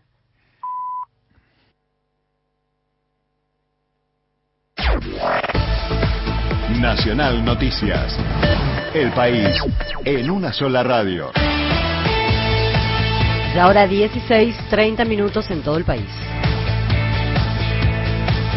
El gobernador Axel Kicillof encabezó el acto por el aniversario del astillero Río Santiago. En el marco de las celebraciones por los 70 años del astillero Río Santiago, el gobernador Axel Kicillof, junto al jefe de gabinete de la Nación, Agustín Rossi, encabezó el acto de botadura de una compuerta para el Arsenal Naval Puerto Belgrano. De un verdadero orgullo porque fue un esfuerzo muy grande. El astillero fue objeto de ataques tremendos, fue defendido por sus propios trabajadores. Decían que el astillero no iba a funcionar, decían que era gente que no quería trabajar y acá ven los resultados. Hemos hecho, lo vamos a seguir haciendo. Hoy también un anuncio estratégico porque tiene que ver con un decreto que ayer firmó el presidente y que nos permite que el astillero que está localizado en zona franca sea la única empresa de la Argentina que puede desde una zona franca colocar su producción para el mercado interno. Eso hace que se pueda diversificar los productos, los clientes, es decir, seguir creciendo, seguir produciendo más, utilizar toda esta capacidad instalada. No solo damos resultados con lo que tenemos, sino que ampliamos y generamos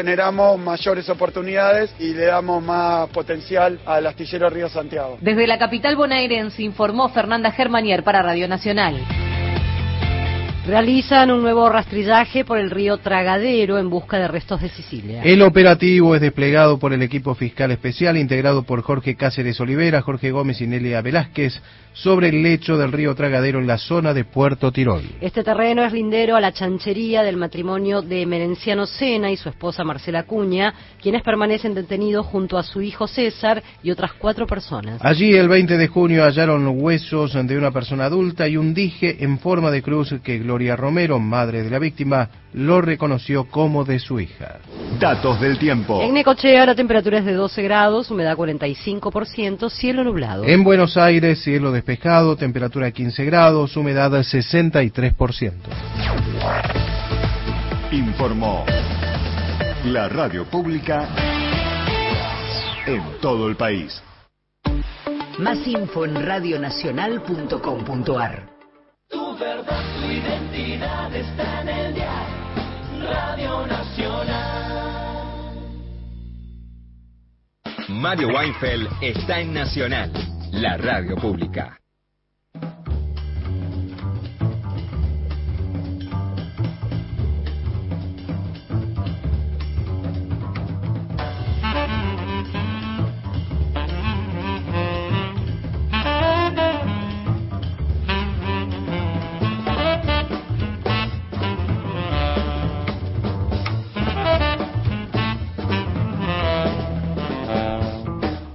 Estamos, estamos con eh, gente a pie, estamos con, con Mariana Enríquez, a quien veo por Zoom, entiendo que ella me ve también. Buenas tardes, Mariana, ¿cómo estás? Día difícil para moverse en Buenos Aires. Nunca hablamos mucho de estas cosas, decimos solo eso, pero complicado. ¿Cómo estás vos? Muy complicado. No, yo estoy bien, un poco inmovilizada, digamos, pero más allá de eso bien. ¿Cómo andan todos ahí? Lore, los veo. Bien, Bueno, bien, listo. por suerte bien, saludándote y escuchándote. Vengo- sí, les vengo a les voy a recomendar una serie que la, se acaba de estrenar eh, en streaming por Star Plus. Esto del streaming de una y otra cosa algún día también tenemos que hablar porque al final para ver cosas uno tiene que, que instalarse como 17 millones de servicios diferentes. Pero bueno, suelen dar una semana gratis, qué sé yo, y, y como sabemos hay otras maneras de conseguir las cosas. La serie es australiana, tiene, es corta, como le gusta a Mario, tiene ocho capítulos más o menos, y se llama Declaring. La traigo ¿por qué? Porque hacía bastante que no veía una buena serie sobre un tema que, dos temas que a mí me interesan y que se suelen hacer mal.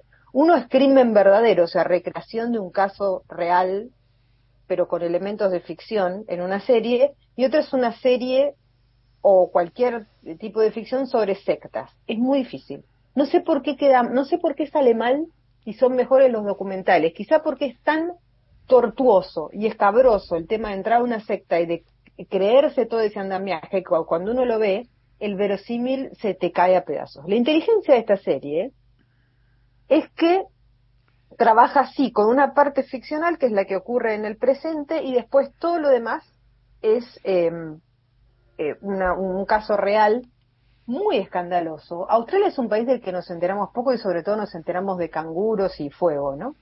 Pero cuando tienen casos policiales, madre san, es como, uy, bueno, este es uno.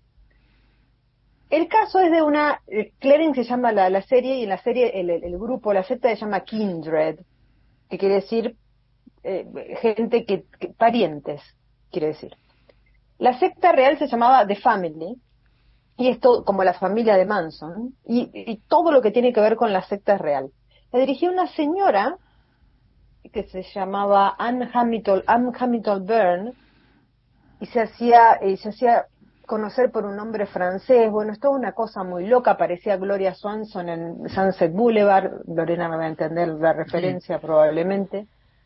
Em, incluso aparentemente fingió tener demencia durante su vida y se, era, era, le lavaba la ropa a una familia rica de un eh, psiquiatra famoso en los años 70 que con un grupo de gente, de investigadores, estaban con toda esta cuestión de que durante un tiempo, sobre todo los yonguianos y, también cierta escuela norteamericana, de usar drogas psicodélicas para abrir, la para abrir la mente y para tratar ciertas enfermedades mentales, básicamente LSD. Ella limpiaba en la casa de este señor, lavaba la ropa, la ropa fina de la mujer de este señor psiquiatra. Em, empezó a escucharlo, empezó a hablar con el tipo, se lo levantó al tipo, básicamente. Empezó a hacer yoga, se fue a la India, como se, murió el marido, por suerte para ella, pues se lo sacó encima, y de esta manera se convirtió ella sola en una especie de gurú, y el tratamiento que hacía junto con un psiquiatra, no este al que, le, al que más o menos que, porque después la mujer también la mató, creo que es una vez así, no este sino otro, con el que no tenía una relación sexual, sino una relación puramente de negocios, eh, el tipo estaba interesado en ver cómo funcionaba el tema de darle a enfermos mentales o no, a gente común, o sea, qué ocurría cuando uno encendía la parte del cerebro que no usa con LSD, y ella los convencía de hacer esto en un, como una forma de expiación y de limpieza, de alcanzar otro plano, y trabajaban juntos. La cuestión es que hasta el psiquiatra incluso cae en las redes de esta mujer, una mujer muy particular aparentemente, y todas las, todas las personas de la secta, incluyendo al psiquiatra, que era un hombre muy rico, le regalan propiedades. Al punto que esta señora termina su vida, supuestamente demente, no se, lo, no se sabe bien, y totalmente millonaria, al punto que pudo manipular la justicia en su caso y qué sé yo. ¿Cuál fue el caso? Por supuesto, esto era una chantada, pero esto no hubiese sido un problema si todo el mundo estaba como más o menos, qué sé yo, eh, eh, eh, diciendo que sí a esta, a esta chantada, digo, estas cosas pasan, ¿no? Pero, ¿qué ocurre? Ella decide en un momento hacer un experimento muy particular con chicos. Y lo que hace es convencer a una de las personas que tiene la secta, que es enfermera, de que se traiga chicos de los colegios, de los colegios, perdón, del hospital, chicos que eran hijos no deseados que iban a ser abandonados, hijos de, de madres muy jóvenes que no fuesen a reclamar, etcétera. Muchos chicos, así. Uno dice, pero ¿cómo puede ser que Australia, un país avanzado, en los años 70, 60, era todo, digamos, hay como una idea, me, me parece, acá también tenemos como esta cosa de eh, hijos que no son, digo, que está el caso de Morena Real, que lo hemos discutido bastante con, Lorena, que es una adopción que uno levanta la ceja y dice, ¿esto qué pasó? Bueno, no es muy diferente de eso, y se lo lleva esta señora millonaria, pero esta señora millonaria, ¿qué hacía? Les daba de comer solo sano, o o sea, que quiero decir con eso, un chico de darle de comer solo sano es darle de comer zanahoria cuando tiene siete años, quiero decir que termina eh, desnutrido. A todos les hacía en un momento dado ingresar a esta vida astral con, con LSD, o sea, quiero decir, drogaba a chicos, y secuestró a algún chico, cosa que no pudo ser probado, probablemente cuando la empezaron a perseguir a los chicos los, los haya asesinado. Ahora, esta cuestión de tener esta casa en una supermansión, en el campo, en Melbourne, que es como si fuera a decir en la segunda ciudad de- de Australia, con, con toda esta, esta organización y con todo este abuso de chicos, cuando los chicos se portaban mal, los metía abajo de la tierra y qué sé yo, abajo de la tierra, en un pozo, literalmente, etcétera, y con muchos castigos corporales y bla bla, y todos teñidos de rubio. Esto es lo que es muy creepy, parece el pueblo de los malditos. Porque ella los quería en este nuevo mundo, todo muy hitleriano, por supuesto, ¿no? Los chicos parecen la juventud hitleriana, todos rubios, to- pelo lacio, todos teñidos para que todos fuesen iguales en este mundo igualitario y con la cabeza volada que ella se imaginaba. La serie toma este caso real y sigue como el derrotero de una chica que se escapó, comillas, así no les cuento nada, o la sacaron de la, de, de, de- de la secta en algún momento, cosa que pasa en la vida real, pero no sabemos qué pasó con la vida de casi nadie, porque son todos menores. De algunos sí se supo porque después muchos tuvieron problemas psicológicos y, y qué sé yo. Entonces se enteró. Bueno, y, y supuestamente esta nena revive lo, que le pasó cuando hay en el pueblo donde ella vive la desaparición de, otra criatura. Em, a la señora esta loca la hace Miranda Otto, que es una, una actriz australiana muy importante que está en El Señor de los Anillos, es la princesa Eowyn del Señor de los Anillos.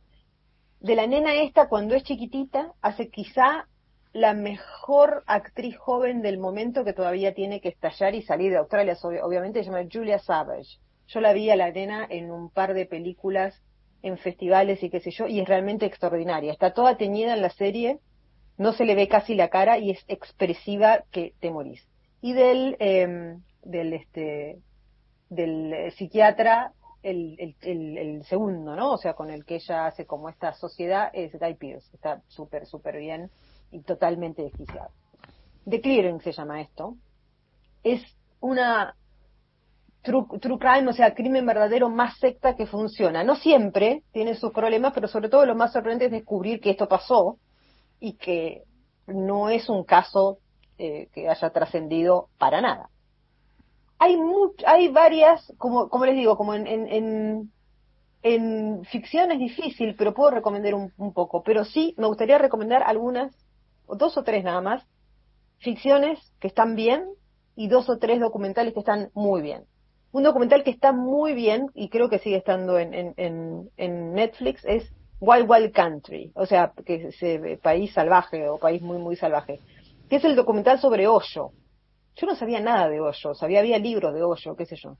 Y después me entero que Hoyo era también un chanta de la India que se viene en un momento a Estados Unidos y se queda con las tierras de una gente, bueno, no sé, lo tienen que ver, es increíble. Es desquiciante lo que pasa, o sea, y Sheila, que es la mala, digamos, ¿no? La mala de, la, la, como su guruesa, por decirlo de alguna manera, porque él aparte ha- hay años que deja de hablar y todo habla de ella, ella trata de envenenar gente del pueblo cuando le quieren sacar las tierras, no, no, no, o sea, pasan cosas insólitas, es larga, son cuatro o cinco episodios creo, pero vale la pena porque uno está todo el tiempo boquiabierto y sobre todo, yo me acuerdo de las modelos en los veranos de la revista Gente leyendo a Hoyo y resulta que era este siniestro. Este, otra que es muy interesante y que también creo que está en, en Netflix es eh, una secta alemana en Chile y Colonia Dignidad, que es la, quizá el, mejor, el documental más completo, al menos, no sé si el mejor, pero el más completo que se hizo sobre la Colonia Dignidad de Paul Schaffer. Como sabemos, o, algún, muchos de ustedes deben saber, Colonia Dignidad era una, empezó como un asentamiento pionero de inmigrantes alemanes en Chile, terminó convirtiéndose en una secta que también captaba chicos, o sea, esto es, una, es un procedimiento absolutamente macabro y bastante común. Eh, también con la misma idea, ¿no? Como de ayudarlos para que tengan una vida mejor, pero finalmente abusándolos, etcétera, etcétera. Y Colonia Dignidad termina funcionando también como un lugar donde hay detenidos desaparecidos en Chile, muchos, y son torturados ahí. Y el señor termina, que esto es una cosa increíble, escapándose acá. Creo que terminó en Saladillo, una cosa por el estilo, Paul Schaffer. Me acuerdo cuando, cuando lo, lo llevaron de vuelta. Otra que está muy bien, es muy interesante, no sé por dónde andará, pero, pero, pero es cuestión de buscarla, es Jonestown de 2016. Bueno, Jonestown es eh, sobre la secta de Jim Jones, que seguramente lo, lo deben recordar muchos, 1978 en Guyana, él se escapa ahí y termina convenciendo a todos sus adeptos de, a, para que se suiciden. Pero lo interesante del documental no es toda esta parte macabra. Esta parte macabra y está todo, está todo filmado y es horrible y todo eso sabemos y no podemos imaginar y no hace falta verlo. Pero lo que es interesante es pensar los años 70 como la degradación o como la radicalización de ciertas búsquedas espirituales de los 60, sobre todo en Estados Unidos y en California, que eran al principio esto el LCD, abrimos la cabeza, bailamos, no sé qué, el sol, y después se empieza a poner todo como un poco más oscuro. Pero los orígenes de, la, de, People's Temple, del Templo del Pueblo se llamaba, lo del Jim Jones, era súper progre. O sea, había empezado en una iglesia negra, con gospel, con una idea muy socialista, progresista de la cuestión, eh, una idea comunitaria. Si uno ve, digamos, lo que pasa, hay elementos que son perturbadores y dice esto es medio sectario, es medio raro, pero el discurso, digamos, es un discurso que uno diría, bueno, pero esto está bien, quiero decir, o sea, y cuando después se va al, al diablo, se va al diablo también con una cosa muy loca, como suele pasar con la cuestión de la pureza y qué sé yo, de que los van a venir a buscar a ellos que son los puros y qué sé yo, pero estos no son los puros por derecha, digamos, son los puros por izquierda. Es muy interesante ver toda la trayectoria de cómo se va este, deteriorando, se van deteriorando y se van mistificando hacia lo oscuro, quiero decir, todas estas ideas de, de, investigación espiritual y de pureza espiritual y qué sé yo, y lo peligroso que es, que es todo eso. En ficción, como para que busquen y les recomiendo, una que a mí me gusta mucho, mucho, mucho es The Master, de Paul Thomas Anderson. La mejor película de Paul Thomas Anderson para mí es eh, Phantom Thread, que es el hilo invisible con, con, con, pues, Daniel, Daniel Day-Lewis, que es la última película de Daniel Day-Lewis. Yo me vuelvo loca, la veo todo cuando empieza que yo. Este es anterior, con Juan King Phoenix y Philip Seymour Hoffman. Y es el origen de Cientología.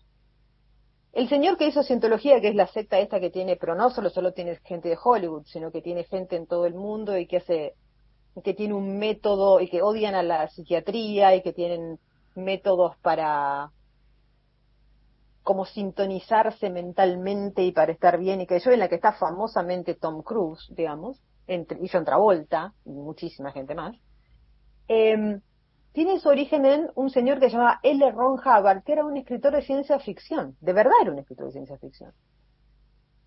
Y el señor, hay un momento que tiene un montón de problemas, entre ellos que otro compañero del ocultista se hace volar por el aire con un, esto lo vamos a hablar algún otro día también, con un cohete, era un pionero del cohetismo, digamos, ¿no? Este eh, había tenido muchos rollos en, ese sentido y se va con un barco, porque claro, en aguas internacionales no lo pueden agarrar.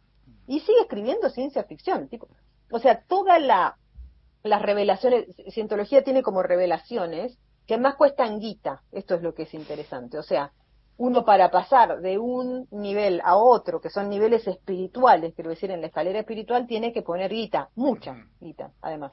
O sea, no que tiene que poner un poco de guita. Y es una secta muy, muy complicada porque, por, darles un ejemplo, Nicole Kidman y Tom Cruise tienen, más allá de que, que sean famosos, he puesto también lo hace con un montón de gente que no es famosa, hay muchísimas. Adoptaron dos chicos ellos. Y como Nicole, porque no cree en la cientología, es un, lo que ellos llaman SP, que es persona supresiva, suppressive person, o sea, una persona a la que hay que suprimir, es una terminología además de muy particular, muy violenta también. Ella no puede ver a sus hijos, ella perdió el contacto con esos chicos, con los que estuvo mucho tiempo, a quienes crió, pero no los pueden ver. y no hay un juicio, pero no hay un juicio público hacia Tom Cruise acerca de eso. O sea, Tom Cruise aparece y muestra las acrobacias que hace en, en, ¿cómo se llama?, en, Misión Imposible y cosas por el estilo, y nadie dice, este tipo le sacó los hijos a su mamá por una secta, o sea, no es que se lo sacó en un juicio, digamos, que hubo un maltrato, y ella lo aceptó porque les tiene terror, porque, digamos, y porque no le quedaba otra, además porque los chicos también están eh, eh, eh también están totalmente convencidos y ya eran grandes cuando, cuando ella los abandona y los chicos no quieren verla, los chicos son adultos y no la quieren ver. Entonces ahora ya no hay manera, quiero decir, de recomponer eso. Pero bueno, esta película de Paul Thomas Anderson, que es un gran escritor, cuenta eso y además a este tipo, a L. Ron Hubbard, lo hace Philip Seymour Hoffman. Entonces esto tiene una... que se suicidó hace, hace unos años, ¿no? Era el mejor actor de Hollywood en ese momento, yo creo. Tiene un poderío y tiene una una ambición ese personaje, digamos, que, que es este notable, larga de máster, pero eh, la, pueden ver. Y mucho más moderna, y como para ir terminando, y argentina, es una que se llama Historia del Oculto, de Cristian Ponce. Es una película que se hizo con muy pocos recursos y con muy, muy mucha inteligencia. El 80% de la película transcurre en un estudio de televisión que parece el de Tiempo Nuevo donde hay un señor que parece, es una mezcla de Mariano y Bernardo, que está entrevistando a otro tipo que se llama Adrián Marcato. Adrián Marcato además es el nombre de uno de los satanistas del bebé Rosmarie, o sea, todo tiene, es, todo mucha cita, y que está por revelar al aire una secta que está trabajando con el gobierno. En los años 80, claramente, ¿no? Y mientras tanto vemos todo el tiempo en una casa unos periodistas que están tratando de desentrañar todo esto, todo transcurre en la ciudad de La Plata, el, donde, están los periodistas. Historia del oculto es buenísima. La filmó con una cámara vieja, además también como para dar ese, esa, esa televisión de esa época. no es un efecto nada más, es cómo está filmada. Y está súper bien. Y es muy corta. Y, es una gran película para poder hacer algo así, digamos, con nada de recursos, o sea, lo que consiguió es una cámara vieja y después son dos locaciones. Y la, y la, viveza, digamos, porque Cristian Ponce, el director, es muy chico, de haberse visto todos los programas de, periodísticos de los años 80 y ver cómo era la dinámica y qué sé yo. Yo que sí los vi siendo muy chiquito, vi la película y automáticamente reconoces ese lenguaje. Entonces, eh, para terminar, la serie se llama Declaring, la serie australiana. Está en Star Plus o donde la pueden encontrar. Y de todo esto que recomendé, me quedo con Historia del Oculto, eh, porque es una peli argentina, pero que además es muy, muy astuta. Con poco hacen un montón. Mariana Enríquez, muchas gracias, buen fin de... Adiós, buen fin de... Beso, Mariana. Elegir creer. También te marca. Radio Nacional. Marca País. Inauguramos el gasoducto Presidente Néstor Kirchner. Con cientos de kilómetros de acero en manos de miles de trabajadoras y trabajadores, se construyó en tiempo récord la obra de transporte de gas más grande de los últimos 40 años. Energía que nos permitirá ahorrar divisas, expandir nuestro desarrollo, nuestro federalismo, nuestra soberanía y nuestro orgullo nacional. Gasoducto Presidente Néstor Kirchner. Mueve energía, mueve al país. Ministerio de Economía. Argentina Presidencia. Falta muy poco para la Feria del Libro Infantil y Juvenil. Del 10 al 30 de julio regresa el evento más esperado de las vacaciones de invierno, con entrada libre y gratuita en el Centro Cultural Kirchner. Toda la información en www.elguiondelmediolibro.org.ar. Temporada invierno. Nacional. Todos los climas. La radio pública. Para hacer grande un país hay que lograr lo imposible. Por eso, reforzamos potenciar trabajo para darle más oportunidades a quienes lo necesiten. Invertimos más de 18 mil millones de pesos en equipar ciencia para seguir desarrollando el conocimiento nacional. El futuro se vuelve presente si alcanzamos nuestros logros, esos logros con los que día a día hacemos una Argentina mejor. Conoce más en argentina.gov.ar barra primero la gente. Argentina Presidencia. La tarde se escucha en Nacional, la radio pública. Gente de a pie, hasta las 17. Gerardo Villar eh, dirigiendo el coro, tema de coro maestro Gerardo. Bueno, hoy tenemos a Alejandro Caro y ¿cómo es? Y diciendo Alejandro Caro por Asociación de Ideas, Carito. Eh, eh, Carito. Epa, muy bien. Fue una brillante idea de Mario, ¿eh? Eh, exactamente, exactamente. Para, sí. Así que vamos con Carito. Eh, Bueno, ya lo estuvimos ensayando en la semana. Sí. Muy bien, muy bien. Muy bien. que apoyen la moción. Sí. Este, ¿Todos listos? Todos listos, todos Sí, listos. sí, sí, la Están todos listos, con- consigna. La compañera Álvarez había tirado la letra. La compañera de... Sí, no, sé por qué. La la En fin, es muy dispersa la compañera Álvarez, pero bueno, no importa. Tema, consigna por favor, La maestro consigna, Gerardo. bueno, para hoy, como lo estuvimos estudiando, es un alegreto ateso. Ateso. Ateso. ¿Y qué es ateso? Y ateso como eh, esperando volver al terruño. Ah, ateso. Eh, ateso. ah, también, con saudades. Claro, con saudades, Más o menos, ¿qué es estamos- eh, No coherencia bueno, temática. Un alegro ateso. Eso, vamos, dice así.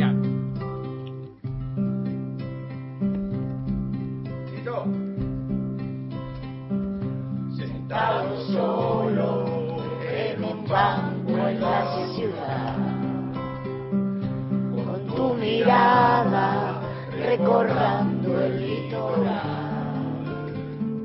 Tu suerte quiso estar partida, mitad verdad, mitad mentira, como esperanza de los pobres prometida andando solo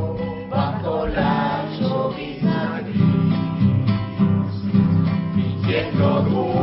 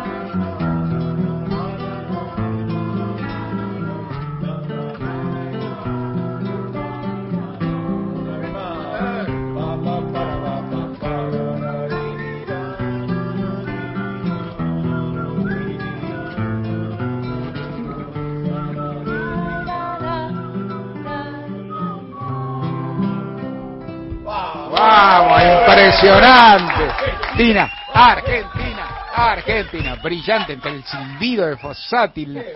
La, la, impresionante. Un- Sí, soy. Un- una jilguera. Sono, sono Una, gi- un jilguere. un jilguere, digamos.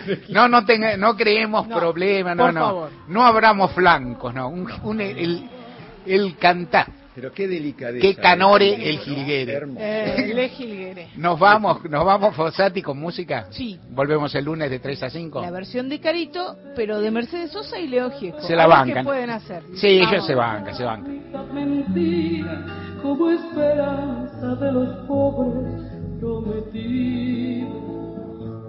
Andando solo